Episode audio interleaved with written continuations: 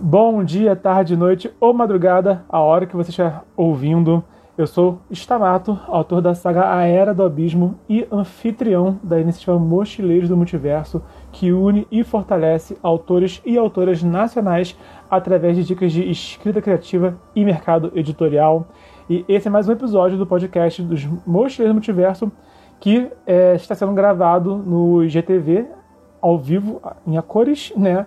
E posteriormente editado e postado em várias plataformas, tanto em audiovisual como também em plataformas só auditivas, né? Não sei como chama a plataforma de podcast, né? É, e hoje eu vou falar sobre escrevendo o segundo livro. É um assunto que eu acho que é muito interessante para todo mundo que tem curiosidade para saber como é que é a vida de escritor, né? Sejam os leitores, é, fãs, mas também quem está escrevendo, quem já escreveu, quem pensa em escrever, também é sempre útil a gente olhar o horizonte que nós vamos desbravar pela frente, tá? É, porque a experiência de publicar um livro não é nada como a gente imagina no fim das contas, sabe? É, a, gente, a gente ouve que é, dá trabalho, a gente ouve que é, é muito esforço exigido, mas ninguém explica que esforço é esse. Então, por isso que eu tô aqui, para a gente desmistificar e olhar de perto o que de fato é a vida de escritor. E logo de cara temos aqui uma pergunta do Gomes Carneiro Lucas. Bernardo, fala sobre como escrever cenas de ação. Tá, eu vou falar, eu vou aproveitar é, um gancho aqui tá, entre essa pergunta e o tema da live. Eu vou falar primeiro sobre o que mudou é, comigo como escritor antes do primeiro livro para o segundo livro, tá bom? E aí eu emendo na pergunta do Gomes Carneiro Lucas, 95, sobre é, cenas de ação. Que, de passagem, é uma das coisas que eu mais gosto de escrever. O que eu mais gosto de escrever é diálogo e ação, particularmente. Então, é, logo de cara, o que eu sinto é, como é, escritor antes de publicar e depois de publicar o primeiro livro, e a partir daí para escrever também o segundo livro, é que Antes, o feedback era muito mais informal, sabe? É, quem me dava feedback como escritor, né? Quem lia meus textos antes, era é, pessoal na internet, né? Era amigos, é, era tipo assim, que é uma opinião válida, mas ainda é um, um tipo de opinião que é válida, não é um único tipo de opinião que é válida. E quando você publica seu livro, outros escritores te leem, então já é, já é uma visão mais profissional em cima do, do seu texto. É, ao, antes de publicar né, o livro, tem a revisão profissional com a editora, e aí é, é um revisor, né, um copydesk qualificado que está analisando o seu texto e, e, isso te faz amadurecer muito, tá? Por bem ou por mal, te faz amadurecer muito. É, e começa a vir também críticas de blogs, né? Muitos blogs também começam a ler e criticar.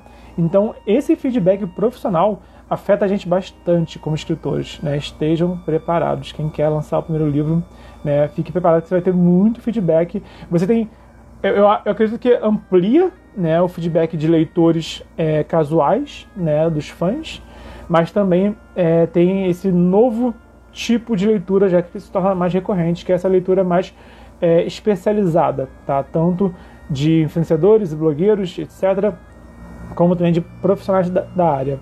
É, eu não tive uma boa experiência no primeiro copydesk do meu livro, tá? Foi uma, uma revisora que eu, ela eu, eu, eu, e ela não tivemos nenhum tipo de sintonia, sinceramente. Eu acho que a mulher queria, sinceramente, é, ela queria secar a minha escrita, saca? Ela queria, por exemplo, ela queria tirar a maioria das metáforas que eu escrevia. E aí, mano, literatura sem metáfora, sabe, vira um manual de instrução, cara. Como é que eu não vou, como é que eu vou falar, como é que eu vou narrar? Então, assim, um exemplo simples, eu no primeiro capítulo tinha um personagem que eu descrevo ele com o cabelo salpicando em grisalho. E para mim, a imagem mental que isso forma do cabelo negro salpicado de grisalho forma uma imagem mental, né, de um cabelo branco, é, castanho escuro, é, com é, vários pequenos tufos espalhados. E ela queria tirar isso, queria botar é, ficando grisalho. E, pô, ficando grisalho perde totalmente a imagem mental da coisa, sabe? Então, e, e isso foi no primeiro capítulo. E eu fiquei assim, em alerta com, com aquela pessoa, e eu não podia, eu, eu não quis reclamar. Porque eu pensei, cara, é meu primeiro livro, então eu não quero ficar aqui com o rei na barriga também, saca? Eu não quero ficar também. Eu não quero também é, acabar entrando em conflito com uma profissional, sabe? Que bem ou mal tem mais experiência do que eu. E, e não foi uma experiência, sinceramente, agradável. Eu me estressei muito é, revisando com ela. É, e depois ela acabou parando de trabalhar com a editora Pendragon, tá?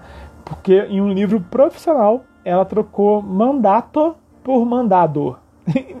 então isso foi assim para mim a confirmação máxima de que essa pessoa realmente não sabia o que fazia, sendo brutalmente honesto, sabe? Quem em sua consciência troca mandato por mandado, né, em um livro policial? então, poxa, né? É, enfim. Mas o que eu percebo, né, é que nesse momento de, de revisão profissional, o ideal é ter um equilíbrio, tá? Entre o, o seu ego, você não pode ficar nem com um ego grande demais e nem também com o ego é, pequeno demais, tem que ter um equilíbrio do seu estilo, da sua arte, do seu jeito de escrever, né? Com também essa, essa visão de um profissional né, que quer melhorar a sua obra, tá? A questão é se esse profissional vai ter a visão correta para é, trabalhar com você. Felizmente, no meu segundo livro, eu me dei muito bem com o Copydesk, que foi maravilhoso, a gente se deu bem, a gente trocava assim e-mail, a gente fazia até piada um com o outro, assim, no, do, ao longo do texto. Então, pelo, de, outro, tipo, de uma forma bem diferente, foi bem mais saudável, né? Foi bem mais é, fluido né, a relação. Então, me dei bem com o segundo Copydesk que por acaso é um copydesk que eu soube que também não era um, uma mar de rosas. Eu soube que esse copydesk também teve problema com um outro colega meu, né, escritor, né, que falou coisas absurdas para ele. Então, enfim, afinal das contas, somos, são profissionais, mas também são pessoas. Temos que lembrar disso. Por isso eu acho que deu a isso, né? Essa visão, eu não tinha essa visão antes, tá? É a visão que eu, eu, eu me tornei, eu abri os olhos com essa questão quando eu estava publicando meu primeiro livro, né? Cara, é, a prioridade é o livro, não sou eu, tá? A prioridade não é meu ego, a prioridade é o livro. E como alcançar um equilíbrio interessante, né, entre o seu ego, né, e a sua arte, né? Acredito que é isso, é ter ter buscar esse equilíbrio entre não ficar com o ego muito inflado, mas também não ceder demais, porque aí também perde o seu é, é, eu, eu odeio particularmente quando estou passando pelo processo de revisão profissional, é, ler uma frase que eu escrevi e não me enxergar nessa frase. Isso acontece, porque a pessoa retalha a sua frase, a sua escrita de uma forma tão forte às vezes, que você olha e fala, cara, eu não escreveria isso. Tá? A ideia é minha, a história é minha, mas eu não escreveria dessa forma.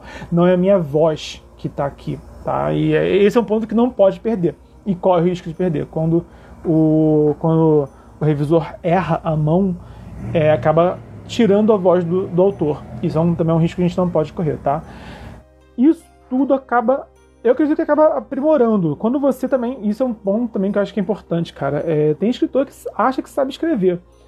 E eu acredito que em arte nenhuma é definida, sabe? Ninguém. Não tem artista, assim, não tem guitarrista que sabe 100% da guitarra, sabe? Não tem é, um pintor que saiba 100% de pintura, tá? Não tem artista marcial que é faixa preta em todos, todas as artes marciais.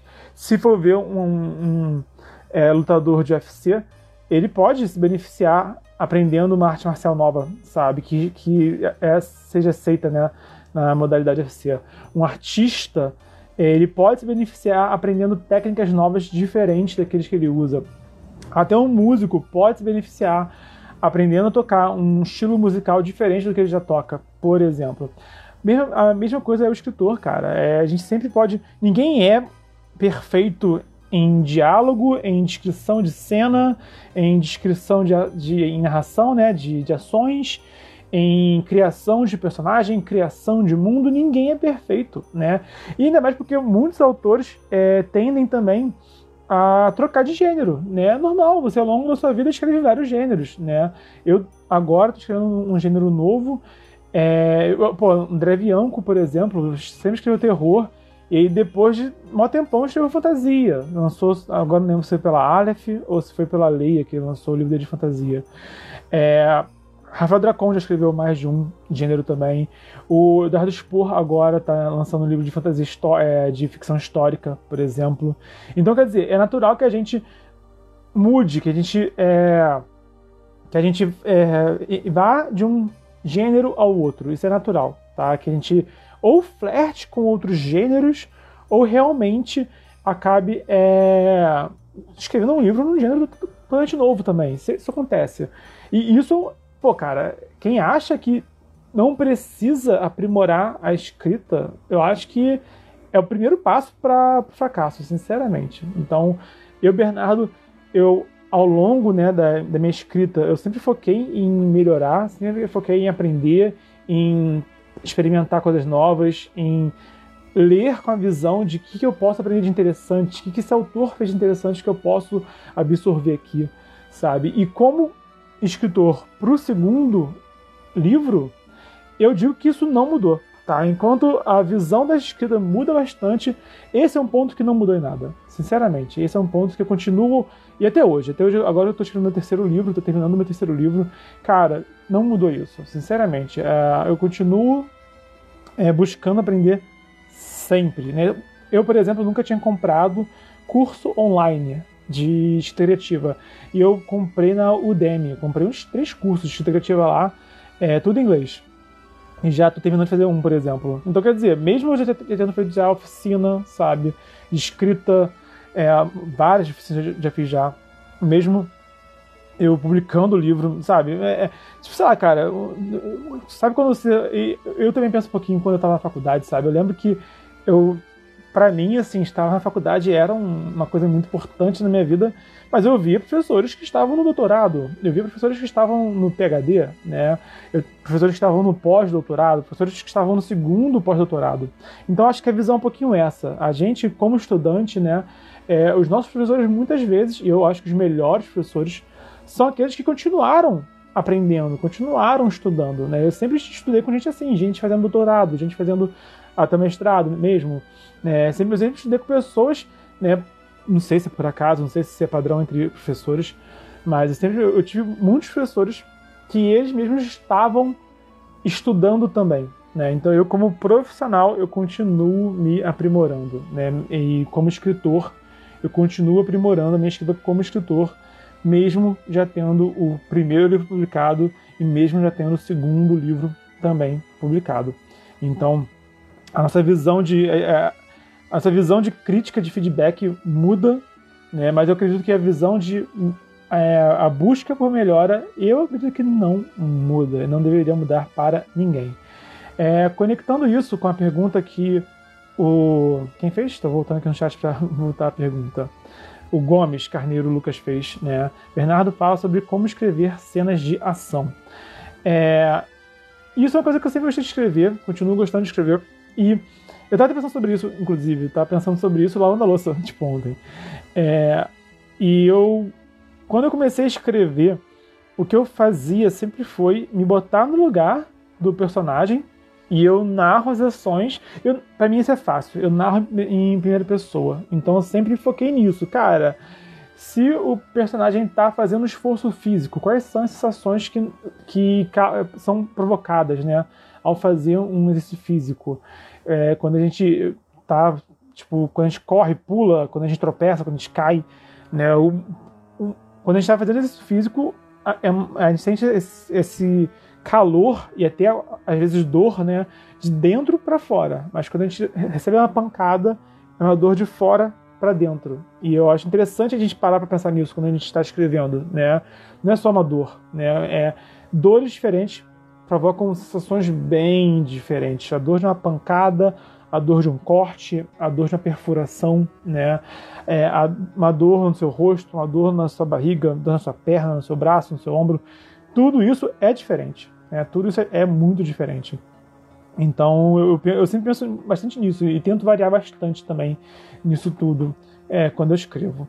E para mim, é, eu acho que isso é mais é, fácil porque eu escrevo em primeira pessoa. E eu acho que isso. Eu acho esse que é a questão. Se botar no lugar do personagem. Antes de mais nada, se bota no lugar do personagem e pensa em tudo que ele está fazendo, em tudo que ele está sentindo, as sensações que ele está tendo. Tem muita gente que escreve de uma forma muito. Eu, eu acho que as pessoas tendem a escrever de uma forma muito audiovisual. Né? É, todo mundo sempre é, lembra de narrar o que é visto e o que é ouvido. Né? E as pessoas tendem a não narrar o que é sentido, a não ser dor. E é sempre assim, uma dor lacerante. É muito, é muito vago isso, né? E não é a única coisa que a gente sente, né? Qual é o gosto do sangue? Qual é o cheiro do sangue, sabe? É, qual é o cheiro do aço, né? É, qual é a textura do também metálica? Como é que é se sentir dentro de uma armadura, por exemplo, sabe? É, como é você, tipo, tá naquela adrenalina e tampar a respiração para fazer um, um, esforço maior, por exemplo. Eu, eu penso muito nisso. É, e, enfim, como eu dizendo, né, é, me botar no lugar do personagem me ajuda bastante a pensar nisso tudo. Então, se você narra também em terceira pessoa, o que eu digo é isso, cara. Se bota na pele do personagem e narra pensando nisso. Por mais que você, mais que você narre em terceira pessoa, se você narra em primeira pessoa, melhor ainda. Mas se você narra em terceira pessoa, ainda assim acho que é válido se botar na pele do personagem e pensar em tudo ao redor, tá? E também pensar no em todos os cinco sentidos, tá? Pensa não só em, no que é visto e no que é ouvido, pensa no odor, pensa no paladar, pensa no tato também e tudo mais que, que te vier em mente, né? A gente tem esses cinco sentidos como referência, mas, por exemplo, equilíbrio também é um sentido, né, que é do ser humano. Então, como que é, como que a gente, como que a gente sente o equilíbrio numa cena de ação, né, ou qualquer tipo de ação, tá? Pode ser de esporte, pode ser até cena de sexo, né? Como que a gente sente, né, na hora para quem quer narrar, para quem, para o que couber na narrativa de qualquer um. É, Nazário, fotografia. Em relação aos diálogos, como construir bons diálogos? Eu vou responder em um minutinho, tá bom? É só concluir sobre questão de narrar. É, muita gente pergunta pra mim, tipo, ah, Bernardo, mas, mas como se narra é, cenas de combate, né? Cenas de espada e escudo? É, eu, Bernardo, eu nunca segurei uma espada e escudo. Não, já brinquei de espada de brinquedo, né? Mas eu nunca lutei de verdade, né? Nem, nem nunca nada, sabe? E provavelmente as minhas referências de que eu já vi, assim, de filmes, né? e vídeos no YouTube não eram as melhores referências que, que em, em termos de realidade, realismo, né? E isso aplica para tudo, né? Como a gente vai narrar coisas que a gente nunca sentiu. E a dica que eu tenho para isso é, não é exatamente uma dica minha, mas acho que é uma dica muito válida, que foi quando o ator Oscar Isaac pediu dicas para Harrison Ford sobre como pilotar uma nave espacial para o filme de Star Wars. E o Isaac, Oscar Isaac, ele contou que ele tava assim, mega nervoso, eufórico, tipo, caraca, eu vou pedir uma dica pro Harrison Ford. E, pô, o Harrison Ford ele é piloto de verdade, saca? Então, pô, vai ser, vai, ele vai me dar aqui a dica agora. Ele chegou pro Harrison Ford, perguntou, e o Harrison Ford respondeu pra ele: ah, é tudo mentira, é faz de conta. E ia no espaço. e o Oscar Isaac ficou, ok, ok, I get it, né? Eu consigo fazer isso, eu, eu posso, né? Então, quer dizer, o Harrison Ford, que é um piloto de verdade, ele não leva para atuação dele a experiência real dele quando ele atua em Star Wars, por exemplo. E no meu caso, cara, é são livros de fantasia, sabe? De espada e feitiçaria, de um certo nível de heroísmo, sabe? Caramba, brother, eu não vou ficar tentando ser o tempo todo fiel, o tempo todo eu vou é, cometer várias abstrações, tá? Eu tô, eu estou em paz com isso, tá? É, enfim, então também acho que é importante o, é, o que a gente escreve não pode ficar esdrúxulo demais, tá? Teve um colega meu que ele narrou um conto que eu revisei para ele e no meio do conto, o cara levava uma facada nas costas e continuava lutando. Eu falei, pô, peraí, cara, uma facada nas costas é um bagulho letal, sabe? É, no mínimo iria incapacitar ele. E como é que ele não, não morreu né, nessa facada? E aí eu revisei isso, ajustei para que a facada quase pegou nele, ele conseguiu sair na última hora e raspou só a facada, né? E, e não foi a faca não, não encravou nele de fato. Eu acho que isso seria esdrúxulo. Isso acontece, inclusive, no Game of Thrones, e isso me frustra bastante com a série Game of Thrones, porque basicamente tem cena de facada que mata personagem e tem cena de facada que não mata personagem, né? E eu fico, pô, peraí, por que, que na mesma série, no mesmo universo, né? É, uma pessoa morre com facada, outra pessoa não morre com facada, sendo que, né, facada na barriga é morte em todos os casos, sabe? Então, isso eu acho que, nesse caso, acho que é fruto de roteiro, porque não, uma cena não condiz com a outra. Mas enfim, então, desde que você não narre algo que seja extremamente esdrúxulo, tá? É, acho que abstrações são válidas. Um outro exemplo de cena esdrúxula que eu li num livro uma vez, um livro bem fraquinho, pra ser sincero, é, nacional, infelizmente. Mas, cara, tinha cena assim de polícia enfrentando bandido, saca? E aí a polícia chegou de helicóptero e falou pros bandidos já é, abaixa as armas, solta as armas, solta as armas. Aí o bandido sol, abaixou e não soltou a arma. E aí a polícia foi chegando perto de helicóptero e os bandidos foram tiraram contra a polícia e a polícia teve que ser de perto. Eu fiquei tipo, mano, que polícia é essa incompetente que, que se aproxima de traficante armado, sabe? E, e não, não rende os caras, sabe? Tipo, não, os caras não soltaram as armas deles, eles chegaram perto mesmo assim, sabe? Tipo, essa cena pra mim foi muito esdrúxula, não tem. Pra mim não tem gênero que me faça engolir essa cena, porque é burrice, não é que você se aproxima de um inimigo armado e, e você manda ele se render, ele não se rende você, e você abaixa a guarda para ele, sabe? Então, quer dizer, na minha opinião é isso, tipo, é, tipo, tudo bem ter cenas exageradas, tá? Mas também não pode ser esdrúxulo. Tem que essa é a linha divisória que eu busco particularmente quando eu narro cenas de ação. Então, é, pode ter certos exageros, pode ter certas liberdades poéticas, mas uma facada no estômago mata, tá? Se eu narrei, se alguém, se eu narrei que, que a espada, que a adaga, a espada, o machado, quer que seja, entrou em uma pessoa, agora a situação ficou séria, tá? Se a armadura é mágica, se a arma é mágica, são outros 500.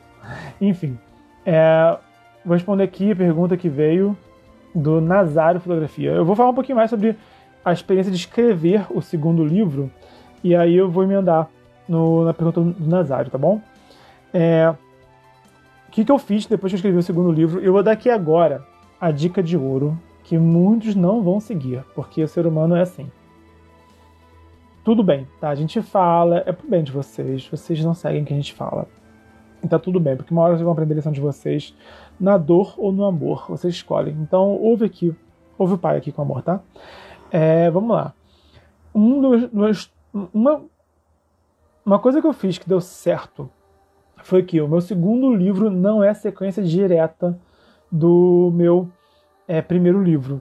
Eu tenho convicção de que isso é a coisa certa a se fazer, Primeiro porque, graças a isso, eu consegui esgotar os dois livros na metade do livro. Né? O primeiro livro tende a vender mais em qualquer, mano, em qualquer área, sabe? Eu, tipo, se for ver assim, quantos primeiros livros de Senhor dos Anéis foram publicados e quantos né, do o terceiro livro, O Retorno do Rei, quantos foram publicados, a tiragem é menor, porque pessoas compram primeiro e não compram a sequência. A tendência é essa. Tem quem compre tudo, mas a maioria compra primeiro e não compra o resto. É normal, tá? Isso com Senhor dos Anéis, isso com Game of Thrones, isso com Witcher, isso com todo mundo, ainda mais com autores iniciantes, né?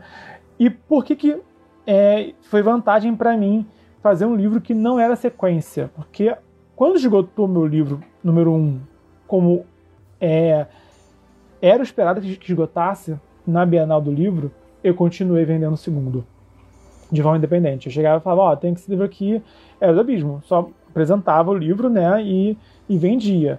É, eu pude continuar vendendo. Se o livro fosse sequência do primeiro, não ia conseguir. Eu não posso vender só o segundo livro para quem não tem o primeiro, na é verdade. É, e o que, além disso, além de eu, ter, de eu ter essa experiência pessoal, eu já estive já numa entrevista, tá, no canal lá, tá, é, uma entrevista com a autora Karen Soarelli. Pode pesquisar no, no, no meu canal, vocês encontram. Eu tive a honra de entrevistá-la no evento Ler Salão Carioca, aqui no Rio. E eu perguntei para ela dica que você daria para a Karen Soarelli começo de carreira. E ela falou a mesma coisa, cara, não escreve um livro sequência do primeiro, né? A dica, a dica dela maior, essa que é a dica de ouro. Escreve é, um livro autossuficiente, um livro início, meio e fim, que pode ser. E, e quando lançar o próximo, faz cada um deles independente um do outro, né? Mais que seja uma sequência, né?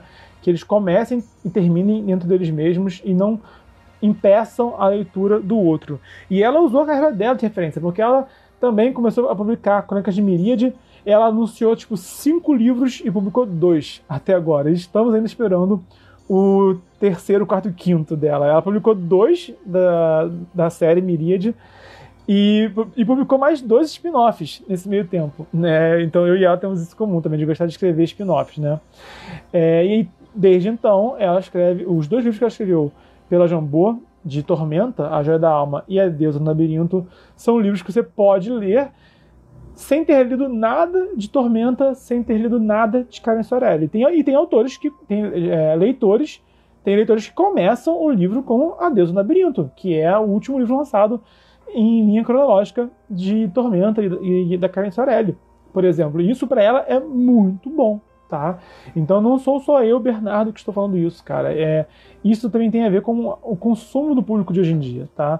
Então, é, eu sei que a nossa mão né, coça para escrever sagas de 10 livros. A gente coça. Eu, Bernardo, quando escrevi meu primeiro livro, eu queria que fosse um livro é, autônomo, né? Um livro que hum, se encerrasse em si mesmo, mas eu, eu, eu, ao mesmo tempo sabia que eu não estava escrevendo isso e que meu livro não ia se concluir nele mesmo. Né? Então eu também dou essa dica também, também para essa experiência própria. Né? O meu livro não termina nele mesmo, mas o segundo livro é um livro de contos, né? Então ele é autossuficiente. Então, enfim, é a dica de ouro, cara, que muitos não vão seguir, mas eu, eu indico fortemente: escreve um livro autossuficiente, tá? Um livro que abra espaço para continuação, mas que não dependa de continuação obrigatoriamente. E quando escrever o segundo livro, segue essa mentalidade, tá? Pode ser o mesmo, os mesmos personagens, pode ser o mesmo mundo, mas pensa nas histórias com início, meio e fim, para que elas possam ser vendidas de forma é, isoladas também, tá? É, isso é uma coisa que eu fiz escrevendo meu segundo livro e que é a dica que acho que é a mais importante que eu tenho para dar hoje, tá? Se você ouviu essa dica, você já pegou já a dica mais importante de todas. Mas continua que tem mais coisa boa para falar aqui ainda. É, respondendo Nazário, fotografia, aqui. É, relação a diálogos, como construir bons diálogos.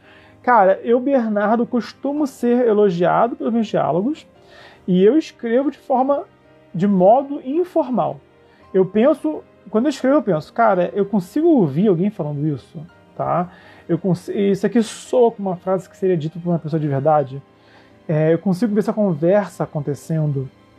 Então, o que eu testo, o que eu pratico é isso. Eu penso como pessoas de fato falam. É lógico que eu não fico cometendo qualquer desvio da norma culta padrão, né? Eu também, por exemplo, eu não misturo você e tu, né? Eu não, eu não, vou, eu não vou escrever, ah, você vai para casa, eu te ligo. Eu não faço isso, né? E também não faço você vai para casa, lhe ligo, porque aí fica artificial. Entende? É, tipo, um é um foge da norma cultura padrão de um modo que eu não gosto, né? Você vai para casa, te ligo. A gente fala assim, mas num livro lendo me incomoda. Mas, pô, você vai pra casa ler ligo, ninguém fala assim também. Então, e aí, né? E eu, nesses casos, eu busco solução. Tipo, ah, é. Eu, eu, cheguei a dar esse exemplo uma vez, eu tô agora como é que eu escrevi essa frase, mas seria algo do tipo: Ah, você vai pra casa? Vou ligar. Tipo, ah, você vai pra casa? Fica de olho no telefone, tá? Eu vou ligar. Pô, aí funcionou. Você vai pra casa? Fica de olho no telefone, vou, vou ligar. Entendeu? Então, eu, eu, dou, eu dou um jeito de construir a frase de modo que esteja dentro do que eu gosto de desvio da norma conta padrão. Eu escrevo pra em diálogo, isso aí eu não, eu, não, eu acho que trava minha, minha leitura né, vou para casa, você vai para casa? Não, vai para casa. Né? A, minha, a minha filha está com dificuldade de aprender o para, ela está no, no, terceiro ano do, do, colégio. E ela bota pra, porque é como a gente fala, a gente, só fala pra, né? E ela bota pra também. E eu sempre tenho que lembrar ela, não, filho, eu para, né? Apaga e corrige. E ela fica indignada. é, então, eu. Pra mim foi muito artificial falar para num diálogo, tá? É, e eu, a dica que eu dou é essa: busca esse equilíbrio dentro do que você. E outra coisa, tipo, também, cara, é. A liberdade poética também tá no escritor escrever da forma que convém ao escritor, sabe? Tem que ficar natural, espontâneo, orgânico, tá? Não, não pode ficar robótico. A pior coisa que tem é diálogo robótico, tá? Mas também tem que ter um, um, um certo equilíbrio aí entre o que você gosta, né, e uma forma que fique espontâneo, fique agradável, tá? Mas pensa nisso e pratica escrevendo inutilidade. Acho que essa também é uma, uma dica boa, né?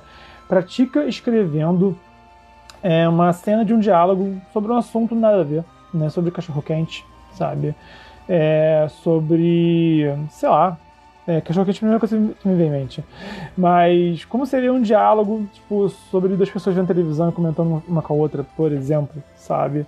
É, pega uma coisa bem casual, bem mundana e escreve um diálogo baseado nisso e percebe e, e vai também sentindo os seus personagens enquanto você escreve também. Isso também é muito importante. Sentir, é, sentir que o, os personagens são de carne e osso e não de tinta e papel.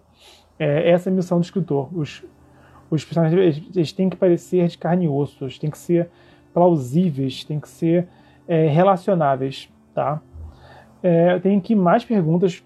Café com leitura. Oi, Ana, tudo bom? Comentei com você ontem sobre algumas descrições perfeitas, diga-se passagem, de alguns espaços do seu novo trabalho e que tenho tido o privilégio de ler, que traz sensações ao leitor. Fico imensamente honrado com seu feedback de coração assim, infinitamente honrado, Ana. Gomes Carneiro, Lucas 95. Depois que eu li sobre escrita, sobre escrita do Stephen King, percebi que o amor pelo ofício da escrita te faz dedicar ao máximo e chegar ao sucesso. Ao ler o livro, você percebe que ele ama o que faz. Esse livro é sensacional, eu recomendo esse livro para todo mundo, né? não só para escritores, mas principalmente para escritores. Esse livro é maravilhoso, leiam esse livro. Café com leitura, sensações que parecem nos fazer entrar na história essa é a marca, parabéns. Fico sem palavras de tão honrado que eu, tão honrado, tão lisonjeado que eu fico. Gomes Carneiro, é, Lucas, Bernardo, o que você, você que se inspira, tipo, você que se inspira em animes é uma boa? E das se inspirou um pouco em Cabelo Zodíaco. A minha dica, cara, é a seguinte: para você escrever, se inspira em autores de preferência nacionais, tá? É, vê o que você quer escrever e busca para autores que escrevem algo assim é, mais próximo, mais a ver com você. Eu, Bernardo, particularmente, os meus autores favoritos são é, Leonel Caldela, Karen Soarelli, Eduardo Spor. Também incluiria aqui o Afonso Solano, um Rafael Dracon, uma Renata Ventura, Ana Lúcia Merege e mais alguns também, Nesta Tavares também e tudo mais. Esses são meus favoritos, pessoal da fantasia nacional, tá? Então, quando eu escrevo, o meu modo de contar as minhas histórias, eu me baseio neles, eu me inspiro neles. Então, a minha inspiração para vocabulário, para narratologia, né, para o verbo, para narração, para o enredo e tudo mais, eu me inspiro em autores. Autores que eu acho que são assim relacionáveis à minha obra e a mim como também artista, tá? E para criar é, o mundo e o enredo, eu faço o contrário. Eu busco inspiração totalmente fora da literatura, porque a gente já tem já muitos autores que se inspiram em Harry Potter, que se inspiram em Senhor dos Anéis, se inspiram em Game of Thrones, se inspiram em Crepúsculo e Escambau 4. Então, assim, eu eu acho que se a gente só se basear nos livros e unicamente na literatura, né, a gente tende a, a repetir o que já foi feito à exaustão. Por isso acho que é importante a gente buscar inspirações fora da literatura também. Mas essa é, é a compreensão que eu acho que é importante.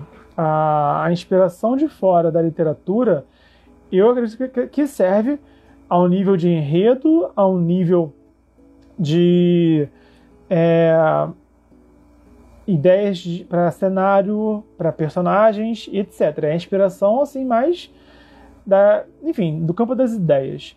Na hora de botar a mão na massa, na hora de escrever, eu acho que é fundamental ter um bom vocabulário, ter uma boa narratologia, que isso só vem da literatura também. E assim, É assim que eu, Bernardo, equilibro as duas coisas particularmente, tá? Já vi já autores que, cara, eu senti assim, eu li uma página das páginas, eu senti que parecia um animezinho e não ficou bom, sabe? As discussões eram muito rasas, tipo, ah, os personagens têm um bigode estiloso. O que é um bigode estiloso, cara? Pelo amor de Deus, né? Narra esse bigode direito. É um bigode fino, grosso, né? É para baixo, é pro lado, para cima, né? Quem, pô, bigode estiloso que é, é o Salvador Dali, né? Eu acho mega estiloso o bigode dele, mas é, era isso? Não sei. Tá só dizendo que é estiloso, muito abstrato. E aí tinha uma menininha que ela variava de brava pra meiga, assim, num estalo, assim, de uma linha para outra, sabe? É uma página. E eu, tipo, cara, não, essa cena não me parece uma cena. Sei lá, faltou. Não foi uma cena que. que enfim, não era imersivo, sabe? E isso que eu senti, cara, me parece com anime essa parada. Eu conheço o autor, sei que ele é otaku, né? Otaku pra caramba, sabe? Mas é, isso, isso me remeteu tá? a, a um certo anime. Esse que é o ponto, cara. Num livro, uma, uma personagem variar de brava pra, pra meio meiguinha, tristinha, sabe? De uma pra outra, né? É, não, ficou, para mim ficou assim extremamente artificial, tá? Esse é o ponto. Mesmo que a gente narre fantasia, né? Mesmo que a gente narre algo fantástico, seja uma história com dragões, seja uma história com vampiros, seja uma história, com robôs, quer que seja, sabe? É, a gente tem que sentir que o elenco é de carne e osso. E eu não senti que, aqueles, que aquele elenco era de carne e osso. E aí eu parei por aí. Né? Eu, eu, eu li acho que duas páginas desse livro, assim, tipo, não consegui ler mais do que isso. Infelizmente. Enfim, então. É, eu, a tática, né? É, enfim, é, e não se esquece também de usar pessoas de verdade, tá? Para se inspirar. Pensa em pessoas que você relacionaria ao seu elenco. Também, do, também é importante. Observar o mundo real é importante para qualquer gênero. Acho que é fundamental para qualquer gênero. Uh, café com leitura.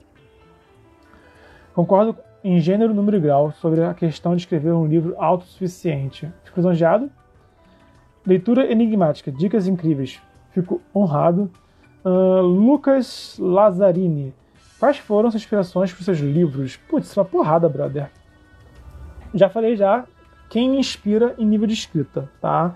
É, o que eu posso falar, já que estamos falando sobre escrever o segundo livro, eu, é lógico, né, eu li muito, né, desde, o desde antes do primeiro livro e entre o primeiro e o segundo livro e até agora, eu li bastante coisa, é claro, né? Então, por exemplo, eu não conhecia a Karen Soarelli enquanto eu escrevi meu primeiro livro, por exemplo. Tá? Eu acho que eu fui conhecê-la, ela estava publicando o segundo livro já, que eu comecei a ler a Karen Soarelli. Eu não lembro agora quando, quando que foi, sinceramente.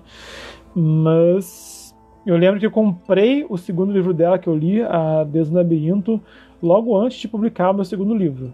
Isso eu tenho certeza, mas agora não, não lembro em que momento eu, eu li o, o A Gé da Alma.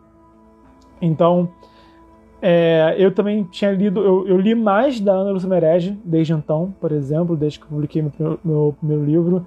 Então, também começou a se tornar uma referência mais forte na minha escrita também, tá?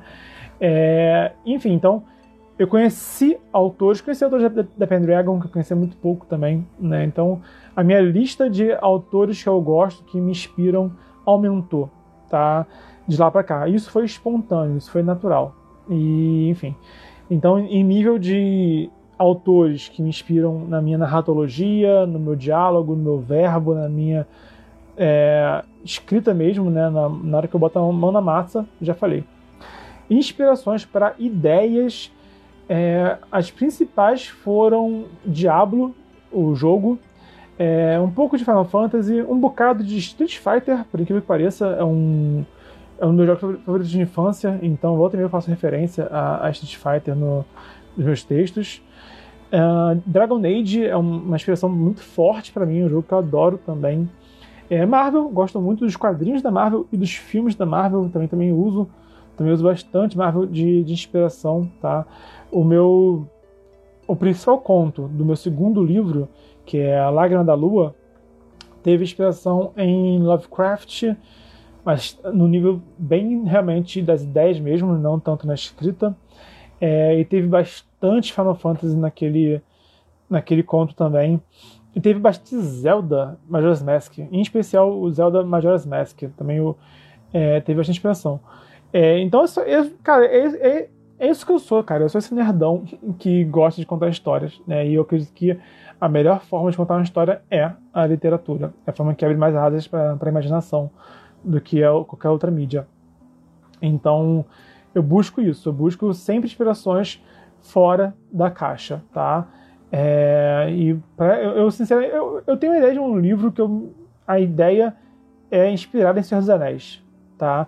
Mas a ideia é justamente desconstruir o Senhor dos Anéis de todas as formas possíveis e imagináveis, né? Então a ideia não é, não vou só contar uma história de uma busca para destruir um artefato amaldiçoado, não vou fazer isso, né?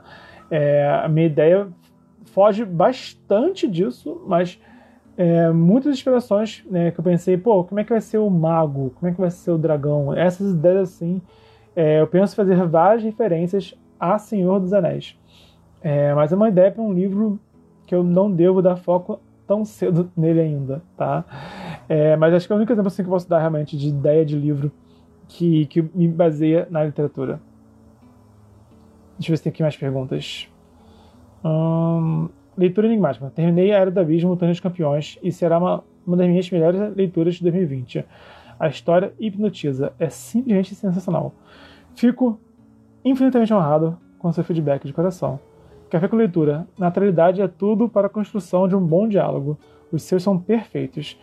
Fico imensamente honrado. Eu não diria perfeitos, né? Porque eu tenho que melhorar como em tudo na vida, mas eu fico imensamente honrado. Gomes Carneiro Lucas, tantas obras ótimas e tão pouco tempo para serem lidas. Isso é uma dor que eu tento lidar, mas é, acho que tem que aceitar essa dor, né? Que a gente não vai conseguir ler tudo que a gente quer ler, nem ver todo o catálogo da Netflix, nem é, e nem também vamos jogar todos os jogos que a gente quer jogar, né? É, poeta Aladdin. Eu creio que a maior inspiração é a vida real. Com certeza é indispensável se inspirar na vida real, cara. Isso aí, o autor que para de se inspirar na vida real, ele, uh, ele fica artificial. E, e, é brutalmente perceptível.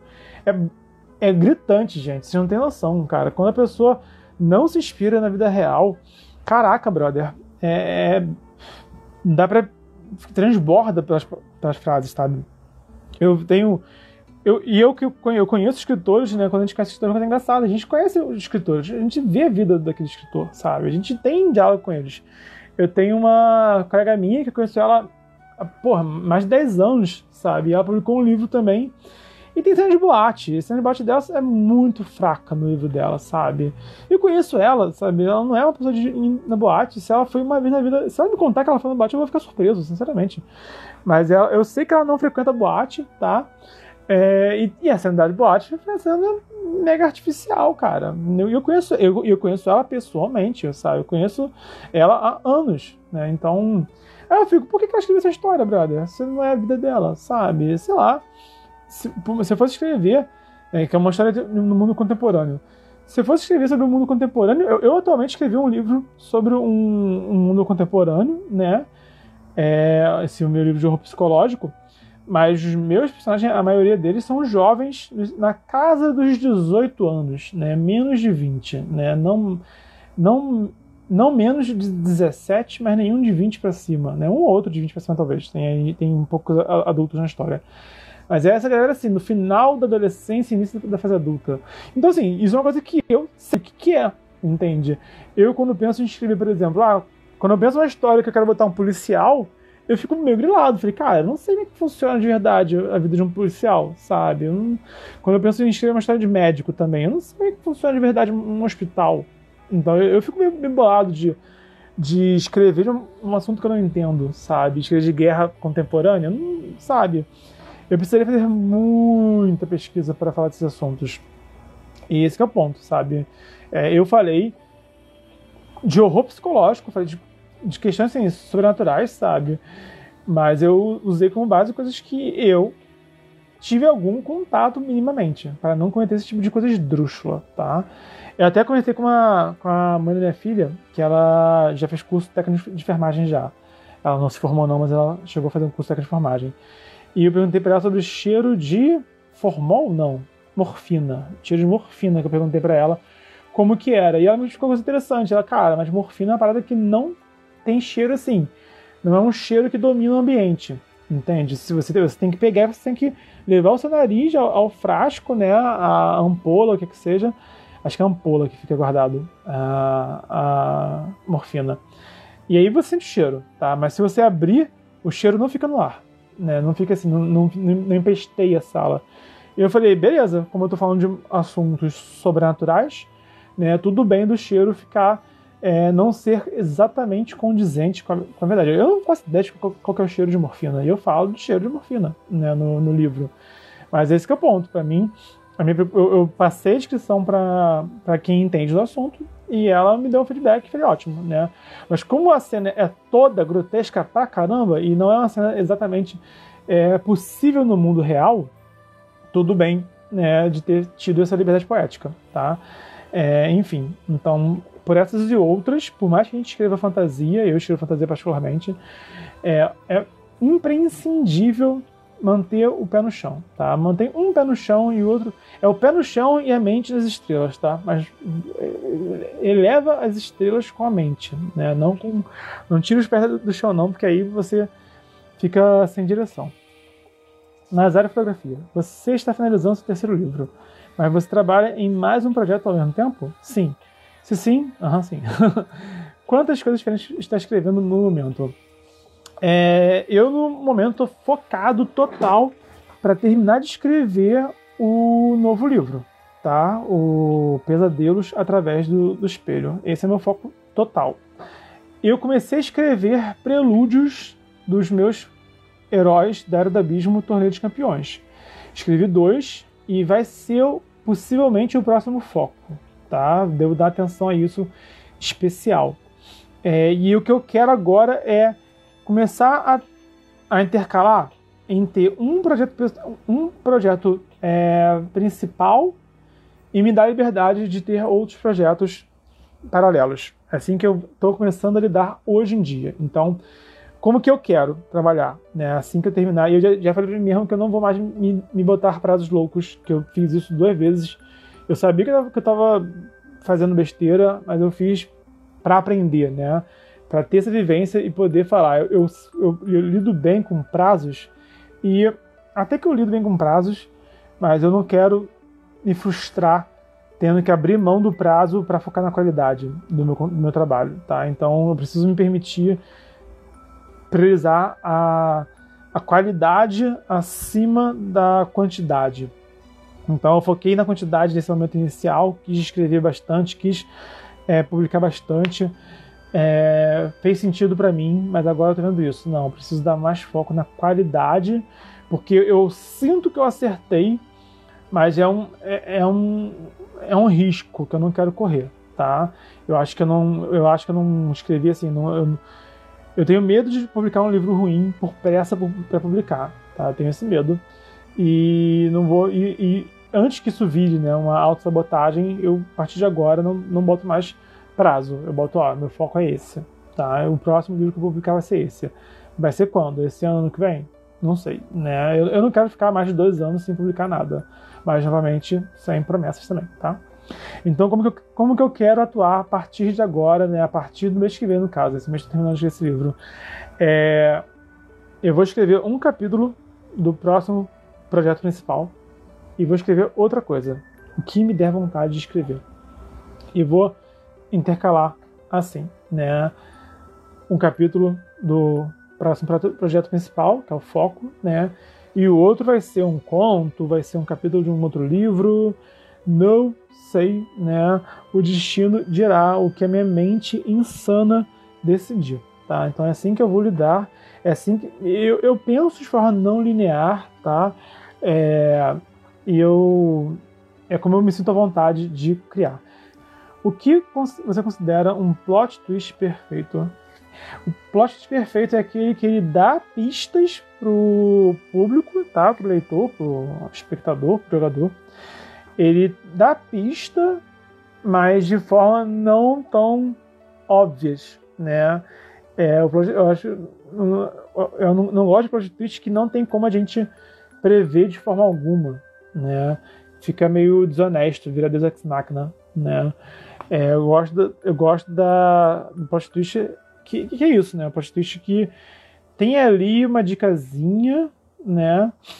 E e aí te pega de surpresa, né? Eu não estou conseguindo passar aqui um exemplo exato para dar. Eu vou usar isso no livro futuro. Eu usei isso no, no, no segundo livro da Era do Abismo, porque o, um dos personagens o Belenos ele busca algo que ele acredita que vai encontrar, né? E não ele encontra não exatamente o que ele procurava, tá? E eu vou continuar com isso no próximo livro. O Belenos vai, eu vou escrever de novo sobre Belenos. Ele vai procurar o que ele procura nesse momento, ele vai continuar procurando, a busca dele vai continuar, mas a forma como ele vai encontrar não é o que ele espera, tá? Então é isso que eu vou, isso que eu vou trabalhar, é isso, tá? Então isso é um exemplo de como eu vou, como eu vou trazer esse tipo de, tipo de plot twist no futuro livro. Leitura enigmática. Ansioso pela sua nova obra, curto demais terror. Fico imensamente honrado, tá? Vai sair 2021, com certeza. Então, não tem perguntas aqui. Quem quiser fazer pergunta, faça agora. Deve estar acabando a live em um minuto, talvez. E sobre publicar mais livros. Tipo, a minha dica também, tá? É não tenha pressa de escrever e de publicar, mas também não pare, tá? Não pode parar, mas também não, não tenha pressa. Então, encontre o seu o seu equilíbrio. Essa é a minha dica. Eu acho que a dica maior é essa, na verdade, né? É tipo, ok, publiquei um livro, e agora, né? Acho que tem que buscar equilíbrio entre manter as redes sociais ativas, manter um diálogo com leitores, com outros escritores, com blogueiros e tudo mais, tá? Mas também não parar de escrever. Tem que, nós temos que, o, o escritor tem que estar vivo. O escritor, a escritora, né? É, tem que estar constantemente vivo. Então não deixe, não pare de escrever e busque isso. Busque a sua rotina de escrita. Também é uma dica importante que não ouço falar. Gomes Carneiro Lucas 95. Como não exagerar demais e manter o equilíbrio entre fantasia e realidade? Cara, é difícil essa pergunta. Eu particularmente, por exemplo, tipo, foca no personagem, tá? A minha dica é essa, foca no personagem. Enquanto o seu personagem for humano, enquanto ele for é, é, alguém assim com quem o leitor vai se identificar, que o leitor vai ter empatia, tá show. Pode ser a história mais louca, mas né, o leitor tem que se conectar ao personagem. Então a dica é essa. Pode até ser um ser alienígena, um ser robô, mas o leitor tem que se sentir conectado a ele. Então, eu, por exemplo, no conto que eu escrevi, Cavaleiro do Caos, o meu plano era ter três cenários diferentes e teve um principal. Tem um, cenário inicial que eu não conto muito, mas o conto mesmo se passa em um cenário principal. Iam ter outros dois e eu percebi que eu ia dar muito foco em cenário e ia perder o foco nos personagens. Isso que eu não quis, né? Então eu mantive um cenário só que por si só era bem louco, tá? Era uma caverna de espelhos meio interdimensional a parada e dava visões muito loucas para quem estava lá dentro e a enfim, a, o ambiente mudava de um lugar para o outro e seguia regras que não são regras do mundo real. É, e justamente era, tinha ali um excesso de fantasia até nos personagens, porque os personagens eram pô, o Cavaleiro do Caos, né? A Máscara da Verdade, são os nomes das pessoas, né? Aí a, tinha uma princesa elfa Acho que também a cena que você conhece ela também é uma cena toda louca, né? Ela é, é a mais humana de todos, mas ela também está no contexto bem fantástico, sabe? Então, como que né, não ficar algo só um monte de cenazinha legal? Que esse que é o ponto, né? Cenas de agaste funcionam em Hollywood. O, o Michael Bay lança filmes que são uma coletânea de cenas que ó, muita gente acha legal e a história é um cocô. tá? E na literatura isso não funciona nem um pouco, pelo contrário, tá? Ficar botando só uma cena legal na literatura não funciona. O que importa na literatura é o personagem, é a história, é o enredo, né? Então, por isso mesmo, né? Você quer fazer uma história totalmente louca, totalmente até mesmo né, exagerada, tá? Mas o, o, o que não pode, o que eu acho que não pode faltar é os personagens gerarem empatia. O leitor tem que torcer pelos personagens certos e tem que torcer contra os personagens certos também. Né? A pior coisa que tem, pode acontecer é o seu leitor pegar e dar razão pro, pro vilão, pô. Falar, não, cara, o vilão tá certo, o tá errado, sabe?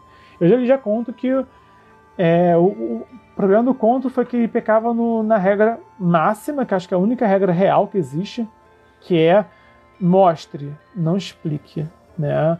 O conto explicava a situação, mas não me mostrava a situação. Então, se eu não via a situação acontecendo, o herói me pareceu um grosseirão, sabe? Me pareceu um moleque é, encrenqueirozinho que tinha mais que se ferrar mesmo, sabe? E, e, porque eu não vi ninguém fazendo nada errado contra ele. Ele tinha uma postura muito, muito agressiva, mas não vi ninguém fazendo algo de errado contra ele, né? Então, quando ele também foi tudo marrentão lá, falei, ah, mas que se ferrar mesmo, hein? Chegou fazendo grosseria de graça, porra. Perder a chance de ficar quieto. Né? Então é isso que eu senti, por exemplo, lendo esse conto. Tá? Então, aí no caso era a questão do mostre, não explique. Né? Então, esse, é esse que é o lance. A história pode ser em outro planeta, pode ser outra dimensão, pode ser no mundo dos sonhos. A, a história pode ter mesmo faltar o pé e a cabeça em alguns pontos, tá? É, o que importa é o personagem. É isso que mais importa de tudo.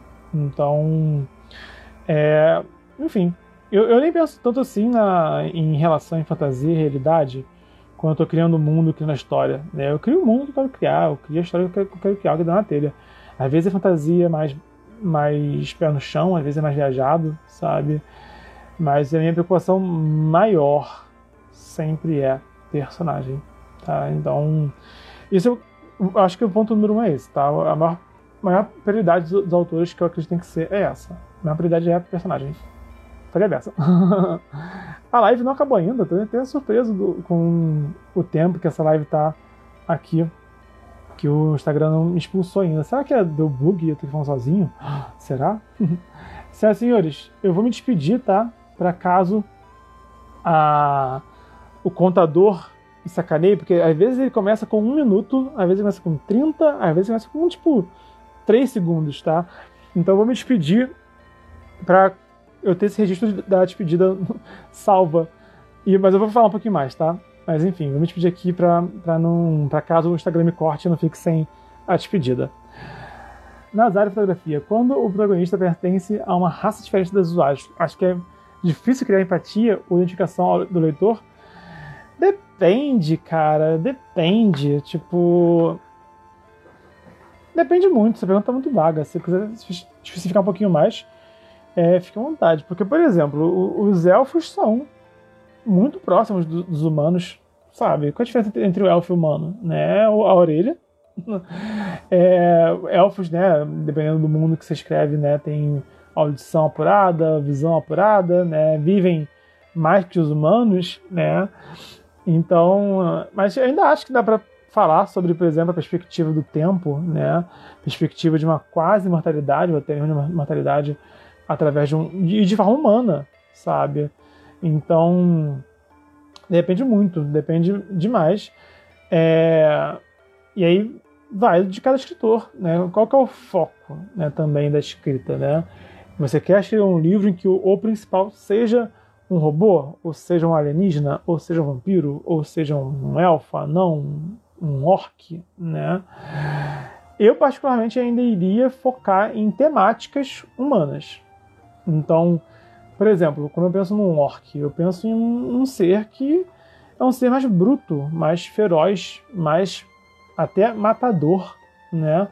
Mas nós temos culturas humanas que eram assim, é, eram e são assim, né? Então, eu acho que um orc, inclusive, me lembra muito um viking, né? Que é aquela cultura guerreira, bélica, né?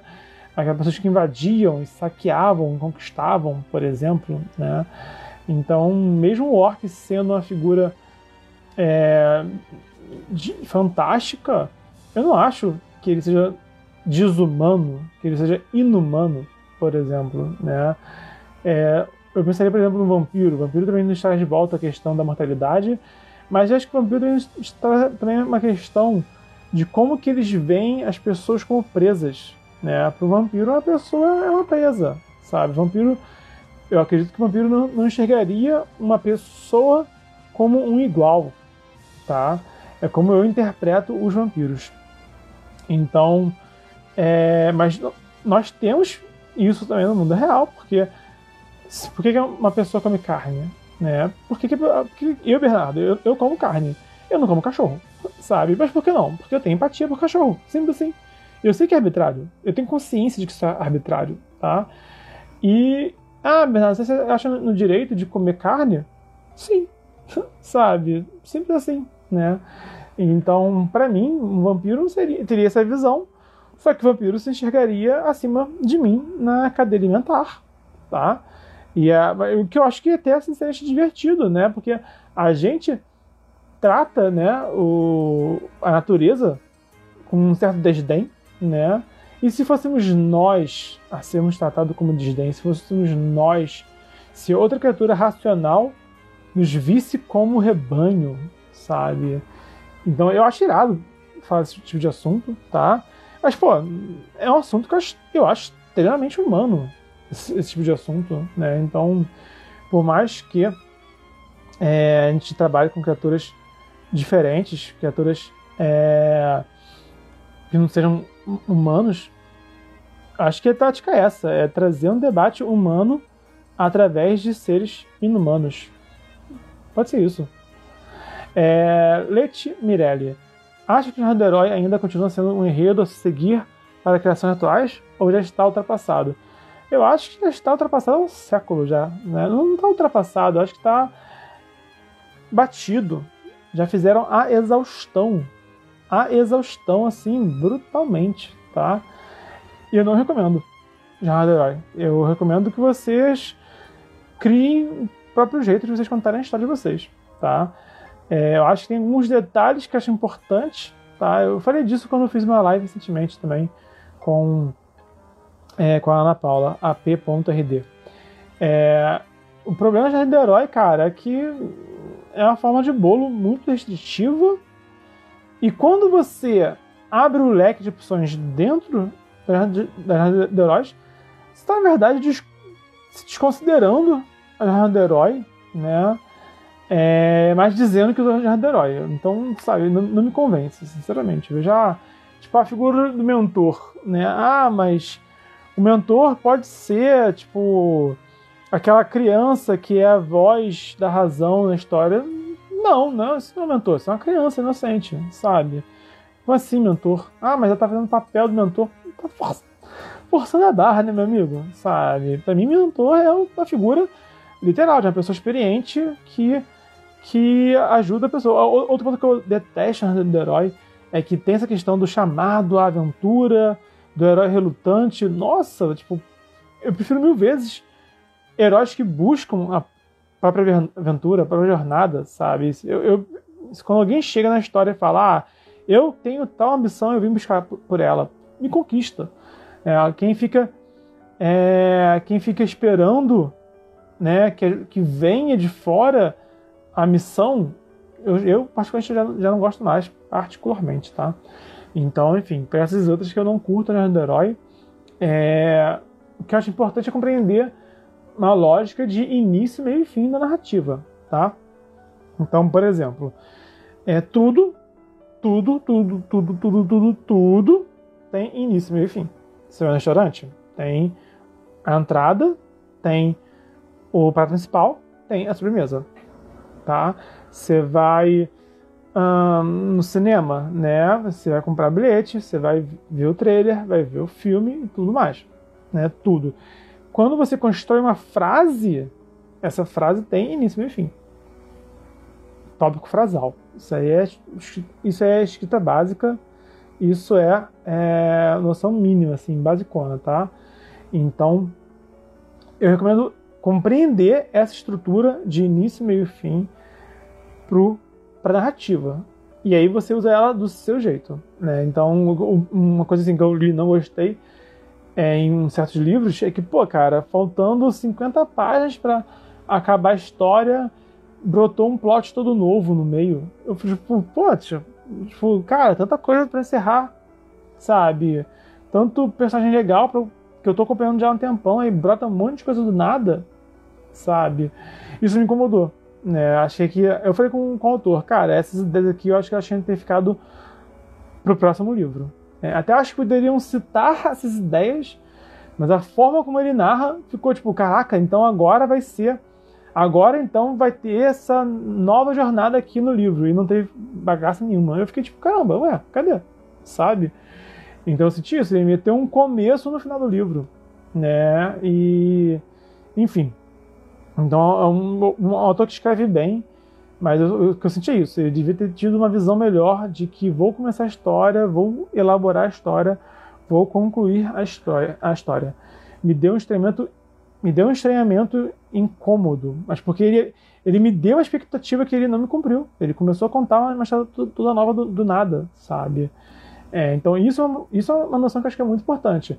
Que a Jornada do Herói até tem, mas, pô, brother, hum, você se você for estudar assim, roteiro, né, roteirização, você vê isso aplicado de mil formas. Né? O roteiro básico de Hollywood é ato 1, ato 2A, ato 2B e ato C. Tá? Início, meio e fim. Eu até acho melhor uma ideia de quatro atos. o que eu gosto é três atos ou mais. Pode ter quatro atos, o Aerobismo 1 tem quatro atos. É, pode ser cinco atos, o Lenda de Drizzy de Padre tem cinco atos. Pode ser 6, 7, 8, 9, 10. Saca? Eu acho. Eu, eu prefiro, né? É, 3 pra cima. O meu livro atual não ia ter ato nenhum, tá com 3 atos. Né? Ia ser 7 capítulos acabou. Agora tá, eu fiz 3 atos de 5 capítulos cada. O, tem alguns livros que usam o livro 1 e livro 2. Eu não entendo, não compreendo, não gosto. Senhor da Anéis usa livro 1, livro 2. Dragonlance usa livro 1, livro 2. É, Inimigo do Mundo, da Caldela, tem livro 1, livro 2. Não entendo essa bodega e não gosto, tá? É feito, funciona, palmas pra quem faz, tá? Mas eu particularmente não é minha, não é minha, praia, tá? Mas aí você escolhe como... Isso que é o ponto, tá? É, aprende a estruturar a história e a narrar a história. E lembre-se, ah, quero usar a Jarra Herói Herói não cria bons diálogos, não cria bons personagens, não cria boas narrativas. E sem isso, né, uma boa, bons diálogos, bons personagens, boa narrativa não precisam da história da Herói, tá? E Herói não serve se não tivesse bem feito. Então, é por isso que eu, né, não sou fã da Herói particularmente. Arthur Miguel Ramos, fale sobre os elfos do Senhor Anéis. Tem um vídeo lá no canal sobre isso, tá? É, procura lá, Elfos da Terra-média, no meu canal, que tem um vídeo bem longo sobre os elfos, tá? Eles são os queridinhos de deuses, eu não, eu não gosto muito deles não, sendo brutalmente honesto, porque eles são reluzentes, eles são maravilhosos, eles são tudo de bom, eles causam uma admiração, assim, inevitável, e quando um elfo gosta de você, porque você também é, é, é quase tão bom quanto eles. E eu acho isso uma baita de uma arrogância, sabe? Então, se eu fosse da Terra-média, eu não ia ficar babando ovo de elfo nenhum, particularmente, tá? É, enfim, então a minha interpretação de um mero mortal. Renato Aboim. Anti-herói é uma tendência? Sei lá. Eu, eu não, me, não me apego a, a tendências, não, tá? Eu vejo o que eu gosto e faço o que eu gosto, entende? E é lógico que dentro do que eu gosto tem tendências incluídas, tá? É, eu digo que o herói clássico, né, o Super-Homem, o Capitão América, o Rei Arthur, não são mais o, o está sendo mais aceito pelo público, né? Mas também não, não acho que precisa ter também um anti-herói, não precisa também chegar a esse ponto tão, tão distante. Gomes Carneiro Lucas, você gosta de Hobbit? Gosta? Senhoras e senhores, já são já 9h20, tá? E eu combinei que eu iria ler com a minha filha e jogar com a minha filha. Então eu vou ficar por aqui, tá? Então, quem está aqui até agora, é uma honra. Muito obrigado. Vocês são épicos, vocês são tudo de bons. Esse episódio tá, vai ficar salvo aqui no GTV para quem chegou na metade, chegou agora. E em breve estará também em versão podcast também e também estará no canal, tá? Então, é, quem tiver qualquer dúvida a mais, manda no inbox que eu respondo. E também estou disposto a vocês, tá? Seja no inbox, seja nos comentários, em qualquer rede social. É, pode me procurar. Que dentro do que chama meu alcance, eu vou fazer de tudo para atender vocês, tá bom? É, Renato Aboinho dando palminhas, Leitura Mágica mandando palminhas, Nazário, excelente live, mais uma vez. Vocês me enchem de lisonjeio e de honra, né? É um privilégio estar aqui com vocês. Muito obrigado. É, vamos escrever mais, vamos produzir mais, tá? E se você gostou do conteúdo, dá o like, se inscreve, ativa o sininho. Se conhece alguém que pode se beneficiar com esse conteúdo, compartilha na rede social. E lembrando, estamos no desafio 366 dias de escrita, conteúdo de mercado editorial, escrita criativa e cultura pop sobre arte escritor todo dia de 2020. Então, até amanhã.